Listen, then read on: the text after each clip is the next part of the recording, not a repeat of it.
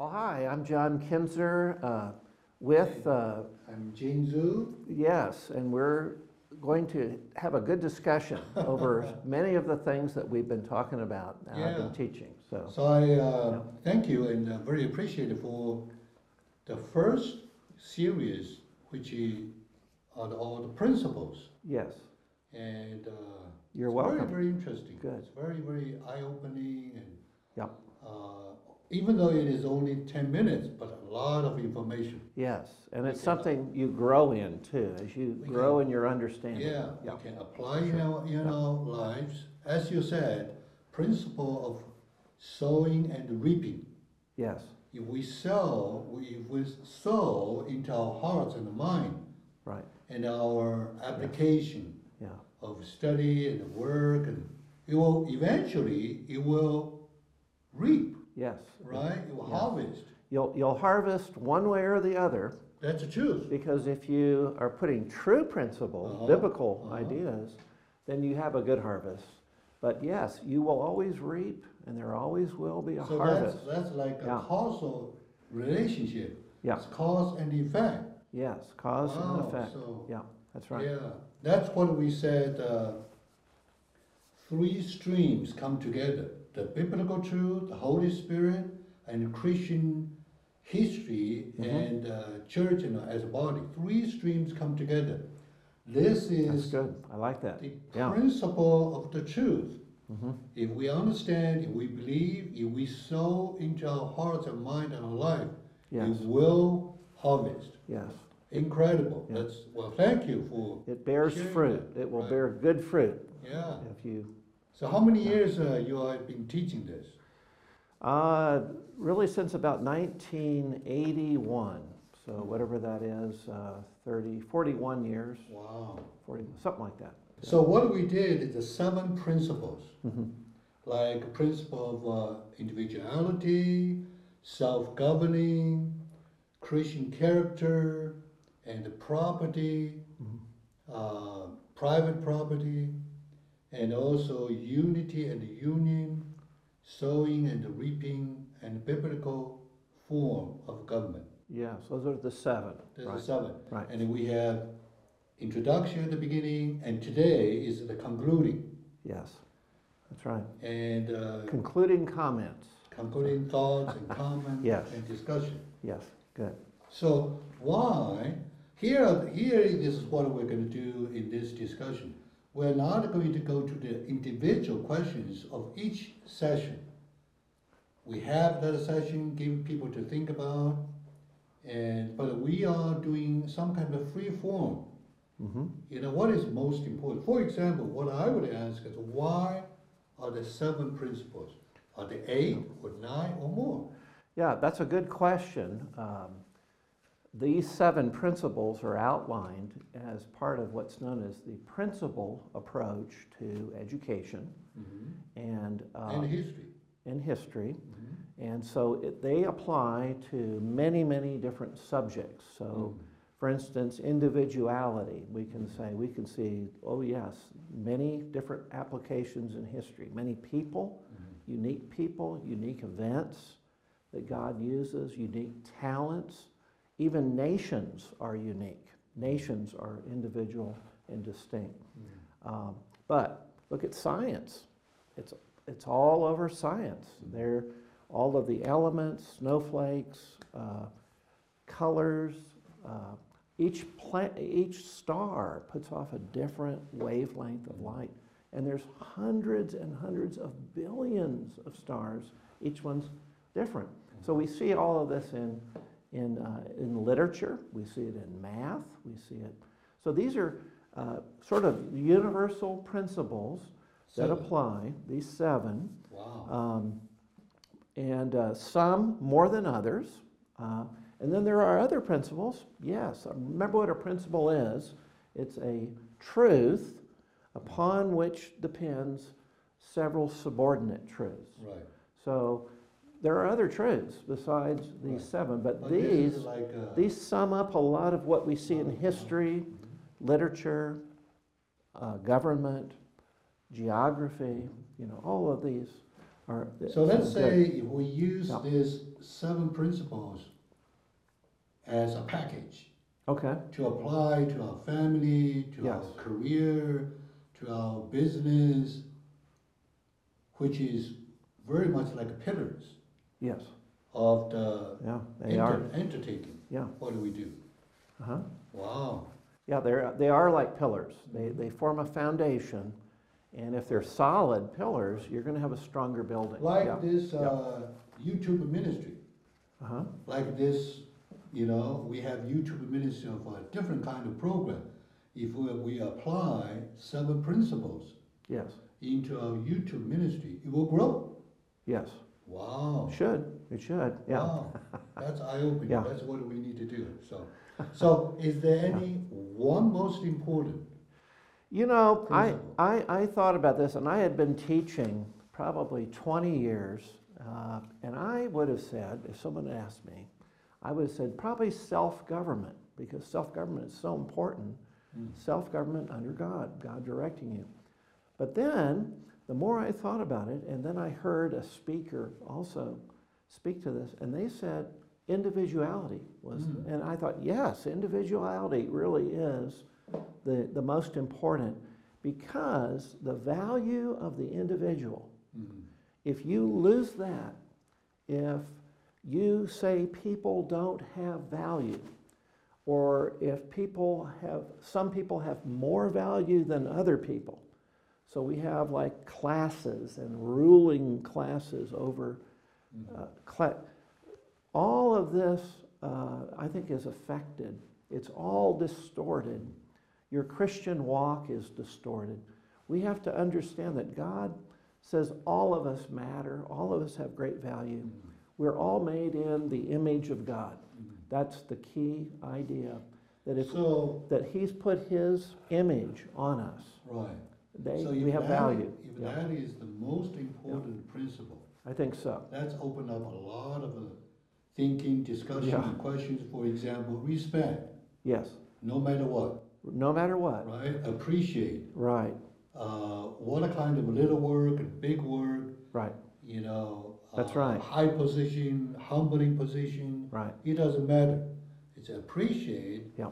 And that give a safe kind of environment, loving kind of environment to have more creativity and, whoo. And to add, to add to what you're saying, uh, handicapped people, uh, people who, are, you know, physically aren't able to do work, mhm, you know, manual labor, they cannot do heavy work, yet they have great value. They have the same value mhm, that someone else has. Right, So we can't, we can't say you have less value, you have more value. That leads us into slavery.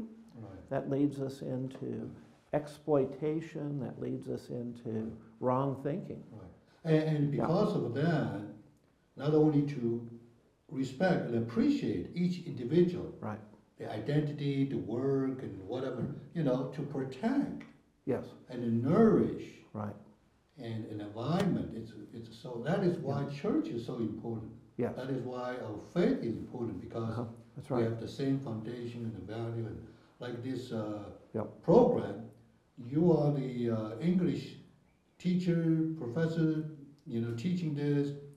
I'm the one who is on the side to coordinating, right, you know, to support. Right. And we have teams to yes, do the producing, production, and we have behind the scene we have, you know, a brother doing the translating and all this. It's all valuable. All and important, We have audience. yeah. We have Christians, yeah. you know, Right. brothers and sisters watching this program. And- Yeah. I'm reminded of uh, 1 Corinthians 12, where it talks about the gifts in the body. There are many different gifts.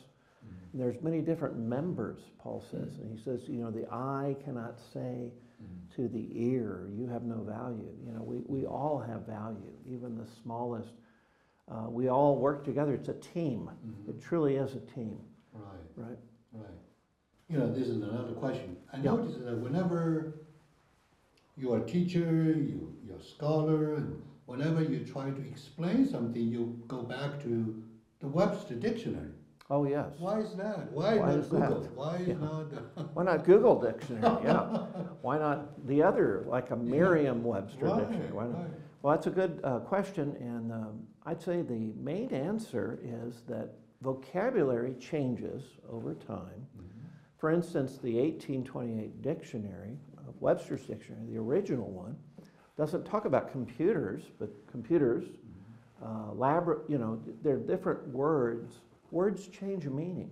And so if you're trying to understand from America's founding, if you're trying to understand what our founding fathers The root. thought, yeah, how did they define monarchy? Okay. How did they define uh, democracy? How did they define government?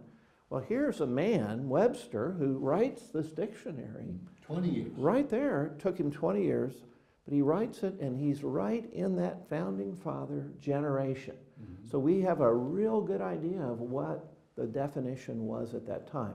Now, secondly, the 1828 dictionary, Webster illustrates his words, and often it's a biblical illustration. It's often a scripture. Uh, I've seen Shakespeare uh, passages, I've seen Bacon, I've seen um, Milton, I've seen, he has many authors, so he'll illustrate how that word is used by William Shakespeare, or how it was that word used in the book of Proverbs. Right. And someone told me, they said um, that there were 143 scripture references just in the A section. Wow. And so one day, being a, a science teacher, I was curious. So I opened up the dictionary and I started counting. And I had not even gotten halfway through the A section. I had gotten to AE, just like one third through. I hit 143 right there. I mean, it's full of scripture mm-hmm. references mm-hmm. and showing how the word was used in the scripture. So that's another value mm-hmm. for Christians. So that's why I like the dictionary. And that is why your college is named after Noah Webster. Noah Webster. Yeah, he was a Christian. He was a Christian. He was a thinker. He was fruitful. We, we, we believe that, you know, he's like a model for us. He's a scholar. He worked hard. It took him 20 years to do this dictionary. He started at age 50. Right, Think about that. Most people at 50 right. in the United States, they're thinking about retiring. They're not thinking about the biggest work of their life. Right, But he did. right. And I, I had the impression that he became Christian at a later. Yeah, he was, uh, yeah, in 1806, he became a Christian. He started the dictionary in 1808. And I think he, Around the fifty years. yeah, old? I think he was about 48 or 50 when he s- became a Christian. Right. Yeah. So for some of Yeah. the Chinese scholars in the United States, Yeah, they still have hope to. they still have hope. They've got a lot of years left. Yeah. So, so I want Yes. to, I want to take this Yeah, as application into your education, you know, starting a college, you know, Webster Uh-huh. College. yeah, This is an example of how we learn these seven principles and apply into our mm-hmm, service and, mm-hmm, you know, career. yeah. And uh, do you see the Noah Webster College You founded with a group of people? With a group of people, yeah. Do you, do you realize or intentionally or reflect, you and your team applied some of the seven Some of these, oh, yes, yes, definitely. Um, So self-government is uh, a key principle. Um, You know, to start a college, to start a business or a school, just really whatever God's leading you Mhm, to start, requires self-government. You have to be directed by God. mhm. You have to look to Him. You have to obey Him. Right. We, we actually prayed for five years as a group Mhm. about starting the school before we had any classes. And, um, and we were just praying for wisdom how to do that. We wanted to make a, and start a school that did not slide away from its founding principles. Mhm. Because so many colleges will be started as a Christian college, and then 50 years later, you wouldn't know that they were a Right. Christian college. They, Right, they don't even study the Bible in right. and, and so in America, there's freedom to start. And I'm, I am thrilled that we have freedom to start a college that individuality, we're different. We're a Christian college, we're focused on the liberal arts, Right, and we teach these biblical principles right, in each subject. Um, sowing and reaping. right, You, you remember that when you sow into something, down the road you will reap. Did you see some of the harvesting from students and from Yes, community influence and? Yes. see that? we have seen some of that. In fact, I have a student right now that I'm working with.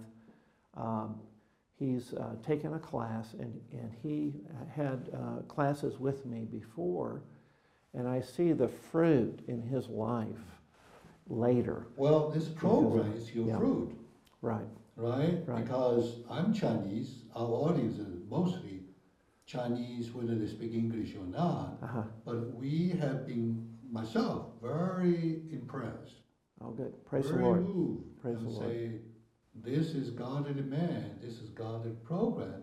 That is why we invite you to Thank come you. here to Thank share.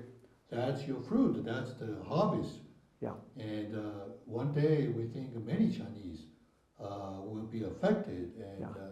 Influenced. By the way, there's actually one we call our project Mm.